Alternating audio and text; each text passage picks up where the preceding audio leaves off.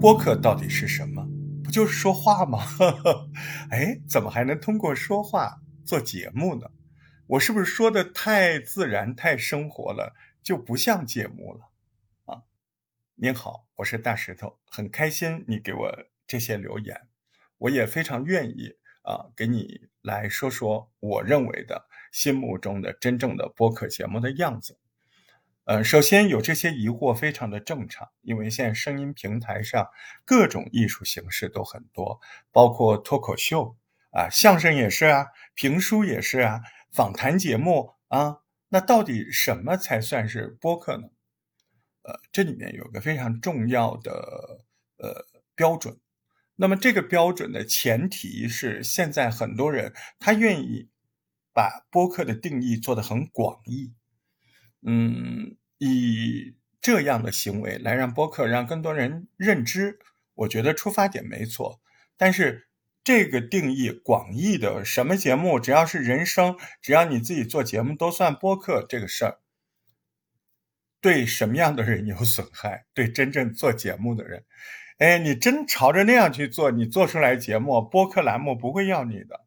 说是啊，什么样的语气都可以算是播客。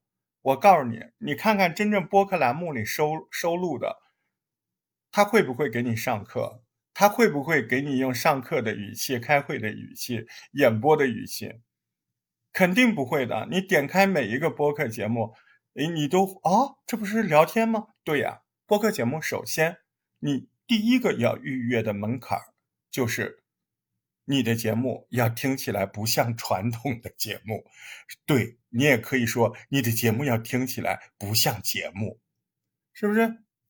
你首先听起来，你节目听起来就像我现在这样，对，就好好说话，好好说话是很重要的。我们这说的好好说话，就是生活中的真实的，你跟朋友说话，而不是开会那种甩腔甩调的，也不是上课那种，这个很重要，不是，就是生活中。极其亲密的朋友在一起说话，那你说怎么练习？如果你从来没开始，那你就打开你的苹果手机、华为手机，任何手机有录音的能力的，你就打开这个手机录音的，或者你打开手机上的喜马拉雅，哎，你开始录说事儿。嗯，你可以呢想象着你跟你朋友啊，你是要把这条语音条发给他的。只不过这个语音条它没有时间限制，不像微信，哎，你可以说的很长很完整，啊，只不过在这个语音条里，你不能说小丽啊、小王啊，你不能具体有称谓，你就是把你心里一个想法或者对一个事情的看法，哎，我跟你说啊，就用你啊开始替代，你就这么念啊，练着练着，你就可以把事儿说得更好。在刚开始的时候，你可能会咯噔。你可能会呃想着想着不知道下一句话怎么说，没关系，两个法宝，一个法宝叫暂停，对吧？我想不到下一句话怎么说，我先摁暂停，我歇口气，吞个口水，对吧？那第二个法宝，第二法宝重录呗，你就能说那几分钟，有什么关系啊？对吧？所以呢，这个就是我大石头个人认为的啊，第一步，如果你开始要做播客节目。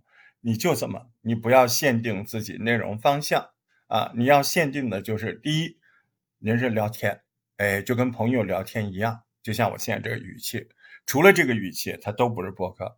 播客很宽泛，但是在语气和对象感上非常的严格啊！嘴巴上都说的好听，你你到你发节目过去，那编辑他可对你严了，你不是聊天的，根本就不让你上播客。你看现在好多热点节目。他们都认为不是博客，哎，他认为你过于严肃啊。你像平台的节目，像这个叫什么媒体的节目啊，哎，他都还是端着说话的，是假说话。各位亲爱的听众朋友，这可不算说话哦，对吧？他他觉得那样不算说话，他不够真实自然，不是生活中的聊天啊。所以记住这几点，生活中的聊天语气必须要坚持。哎，刚开始说的短，那我们暂停或者重录。哎，想象着不能带人名。哎，我们用你开始，就这几点开始录吧，录着玩，听听看，没准你真的能够说出一个自己的春天，没准你真的能够聊出来一个副业都不一定。起码你能聊出来很多朋友。来，别说跟别人聊天，我们先跟自己聊。OK，好，感谢您收听大石头的播客小课堂。嗯，希望呢，如果你喜欢我的这一段，那你留个言吧，表个态吧。啊，下回再见。加群加群，小伙伴们，微信搜索大石头八幺八，大石头汉语拼音全拼加上阿拉伯数字八幺八，马上打开一个全新世界。